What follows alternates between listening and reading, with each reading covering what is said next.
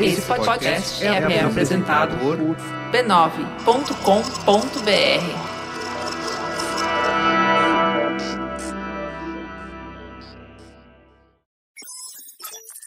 O Mamilos orgulhosamente apresenta Algoritmo G, uma minissérie em quatro capítulos que tem a missão de derrubar os mitos que impedem as mulheres de se verem no front-end da tecnologia.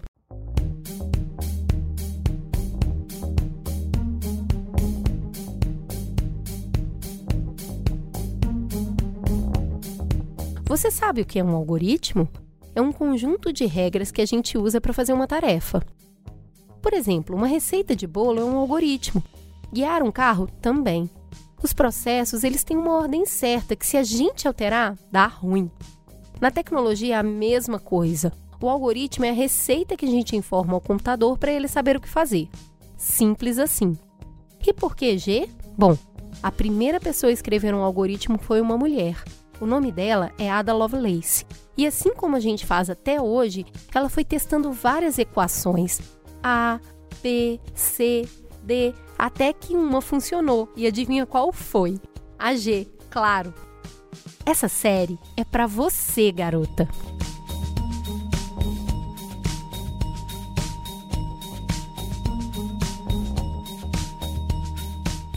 Para trazer mais mulheres para a tecnologia, o primeiro mito que a gente precisa derrubar é o de que não somos boas em ciências exatas. O mercado não ajuda muito de acordo com o IBGE, 80% da área de TI é formada por homens. Isso é curioso, porque há um déficit de 48 mil profissionais no mercado, que, se não for suprido, vai gerar outro número negativo: centenas de bilhões de reais em receita que deixará de ser ganha até 2020. Quando a gente olha para esse cenário, dá até vontade de pôr a culpa na biologia, Deve ser o nosso hardware que não foi feito para ciências exatas, certo? Eu sou Roberta Arcoverde, desenvolvedora e mestre em informática, e para testar essa hipótese tão popular e controversa, hoje eu convidei o estatístico, professor e psicólogo com pós-doutorado em neurociências, Altair de Souza, para conversar. Então, Altair, para a gente começar aquecendo, o que é matemática? A matemática, basicamente, é uma linguagem para descrever processos naturais. Nosso cérebro aprende matemática como aprende qualquer outra coisa. O cérebro é um corpo físico, lógico, que computa qualquer tipo de informação. Para ele, informação verbal e numérica são a mesma coisa. E a matemática é uma língua, como a língua portuguesa. Exatamente a mesma coisa. Quando você conta coisas e você quer sistematizar as regras de contagem, você cria a teoria de probabilidades. Quando, por exemplo, você tem sensações, ritos, histórias que as pessoas passam com frequência e você quer sistematizar, você cria linguagem, você cria histórias, você cria poemas, você cria ritos. Então, uma programação de um computador que processa um certo número de funções que você tem interesse e uma pessoa lendo uma poesia é a mesma coisa, do ponto de vista funcional.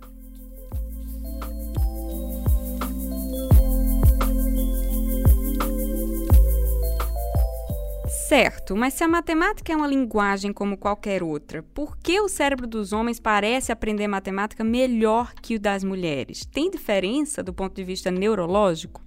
Eles são diferentes, mas diferenças não pressupõem vantagens. Então, por exemplo, eu posso ser mais alto que você, mas isso é uma vantagem? Não necessariamente, é só uma diferença. E qual é a diferença real? Nada, nós passamos por milhões de anos de seleção natural e, independente de orientação sexual, de identidade de gênero, de estratégia sexual, de sexo biológico, você pode dividir todos os humanos em dois grupos: aqueles que conseguem gerar filhos, se reproduzir, gestar, e aqueles que não conseguem.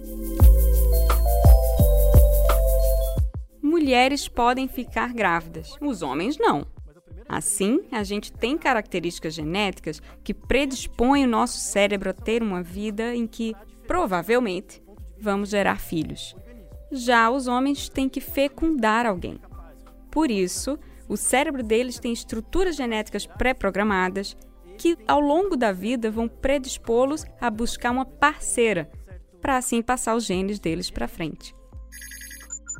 Do ponto de vista de volume e tamanho de estrutura, o cérebro dos homens e mulheres é semelhante. É claro que pessoas maiores têm o cérebro maior, mas isso é outra questão de proporção corporal e não de inteligência. Na fase do bebê, o papel mais importante desses genes é na codificação da dopamina. Então, se você tem um menino e uma menina e expõe os dois ao mesmo nível de estresse, os meninos liberam um pouquinho mais de dopamina do que as meninas, ou seja, as meninas lidam um pouquinho melhor com estresse. Posteriormente, você vai ter a ação dos hormônios. Os homens têm muito mais testosterona, as mulheres muito mais estrógeno. A ação dos hormônios tem dois efeitos principais, que acontecem até os 11, 12 anos, que é a fase da maturação sexual. A partir dessa idade, eles começam a diminuir. Esses efeitos são habilidade verbal e a compleição física. Tipo assim, habilidade verbal pode ser discursiva ou numérica, depende de como a matemática é ensinada. E nesse quesito, as meninas levam vantagem. Pega uma criança de um ano. As meninas falam mais, apontam mais, perguntam mais. Elas têm um compromisso maior com as palavras, com comportamento verbal. Os meninos, por outro lado, são mais comprometidos com comportamento motor. Então, eles pegam coisas que giram, prestam atenção a mecanismos, isso tem a ver com a ação da dopamina e dos hormônios. O segundo efeito está relacionado à ação da testosterona. Os meninos têm uma compleição física maior e por isso são um pouco mais fortes. Ou seja, quando você pega milhões de pessoas e tira a média, as meninas têm uma maior tendência a se preocupar um pouco mais com o estado mental do outro do que os meninos. E os meninos têm uma tendência maior a atividades ligadas à percepção de risco. Então, é movimento físico. O menino sobe em cima de uma cadeira, se joga, aí se lasca todo, né? Tem essa questão toda.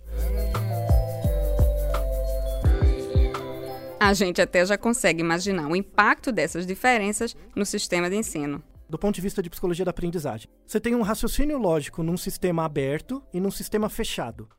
Em um sistema fechado, eu te dou um motor de um carro, por exemplo, e você tem que achar onde que está o problema. Tudo o que está acontecendo é entre as peças daquele motor. Considerando que os meninos têm interesse por mecanismos e que um carrinho é um sistema fechado, cheio de mecanismos dentro, os meninos têm uma probabilidade um tiquinho melhor de resolver contas, porque matemática, da forma que a gente ensina, é também um sistema fechado. Por isso, e pela ação dos hormônios, os meninos têm então mais facilidade até o período escolar. Já um sistema aberto é uma redação sobre como foram suas férias. É uma coisa que não tem limite físico. As meninas têm mais facilidade em estabelecer raciocínios lógicos em sistemas assim, abertos, como a língua, como a linguagem, inventar novas palavras, usar palavras de jeitos diferentes, não tem compromisso com certo com errado. E como que o sistema de ensino se relaciona com essa diferença biológica? Na maneira como é ensinado.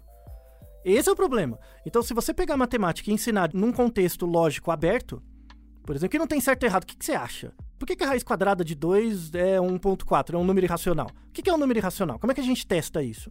Né? Se você apresentar desse jeito, meninos e meninas têm o mesmo resultado. Só que as estratégias de resolução são diferentes nessa fase. Então, nessa fase você tem um gap de fato na aprendizagem. E aí demanda o quê? O papel do professor, o papel da pedagogia, de adaptar isso. Você aprende as regras de uma forma muito masculina, muito do estilo de um sistema fechado. Dá para você ensinar matemática como você ensina uma língua nova mesmo, como uma coisa cotidiana, probabilidades. Pense uma pessoa para você que é uma pessoa confiável. E você vai fazer, na verdade, uma descrição relativa de uma com a outra. Logo, esse número é uma probabilidade. Então, pessoas confiáveis são pessoas em que, na maior parte das vezes que você interage com elas, tem uma resposta que você espera. Confiar em alguém é uma medida de verossimilhança. Quando você entende o conceito real de confiança, confiar em alguém, você consegue discriminar, por exemplo, uma falácia que as pessoas cometem. Elas acham que pessoas confiáveis são necessariamente pessoas boas. Isso não é verdade. As pessoas ruins, você confia nelas também, tanto é que você fica longe. Ou seja, quando você consegue entender de forma matemática, né, de forma lógica, um fenômeno, Isso melhora a sua compreensão verbal dos próprios fenômenos, melhora o seu conceito, melhora a sua percepção de você mesmo. Então a gente pode concluir que, do ponto de vista da causa material, os cérebros dos homens e das mulheres são diferentes, mas que essas diferenças não querem dizer que um lado ou outro teve vantagem. As meninas, em geral, têm essa dificuldade por conta da própria pedagogia, né? Essa teoria básica. Depois é só pôr lá os, o, as união, as intersecções e dá certo agora. Outra coisa é a questão desse gap de idade. Então, por exemplo, pega um, um, numa turma, numa classe, uma menina de 10, 11 anos e um menino da mesma turma de 10, 11 anos, tá? Dependendo do papel do professor, né, do, do, educador, do mediador ali, o que quer que seja, nesse contexto, se ele não perceber essa diferença inerente, que só acontece naquela fase, né, entre 6 e 12 anos, você pode criar uma expectativa negativa com a matemática por parte de um grupo ou de outro. A matemática é uma linguagem, como outra qualquer. Só que é uma linguagem difícil. Vamos dizer que matemática é que nem alemão, é difícil, enrolado, é complicado mesmo. Matemática é difícil para todo mundo, até para os matemáticos. Aprender é chato, é duro, mas se você quiser aprender, se você se dedicar, você aprende. Você pode aprender o que você quiser, inclusive matemática.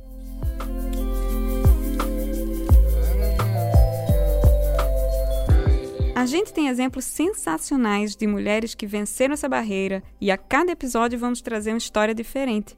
Hoje, vamos contar a história da astrofísica californiana Chanda Prescott Weinstein.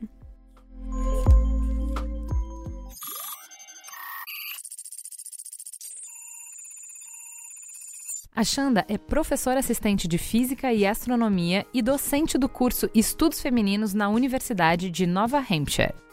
Chanda é PhD em astronomia pela Universidade da Califórnia e foi bolsista de pós-doutorado da NASA e do MIT, focando sempre em cosmologia, pesquisa espacial e física teórica. Ela contou numa entrevista ao site Gizmodo que o seu encantamento pela matemática começou cedo. Aos 10 anos, Chanda foi levada pela sua mãe para assistir um documentário sobre o livro Uma Breve História do Tempo, do físico Stephen Hawking. Segundo ela, a faísca pegou de vez na parte em que eles falaram sobre as singularidades dos buracos negros. Imagina só! Além desse currículo rochedo, ela também é uma grande defensora da diversidade no meio científico. Em março de 2017, a física levou o Prêmio de Reconhecimento de Excelência de Físicos LGBT+, por anos de esforços dedicados a mudar a cultura da física para ser mais inclusiva e compreensiva em relação a todos os povos marginalizados. A história da Xanda é incrível e poderia ser a sua.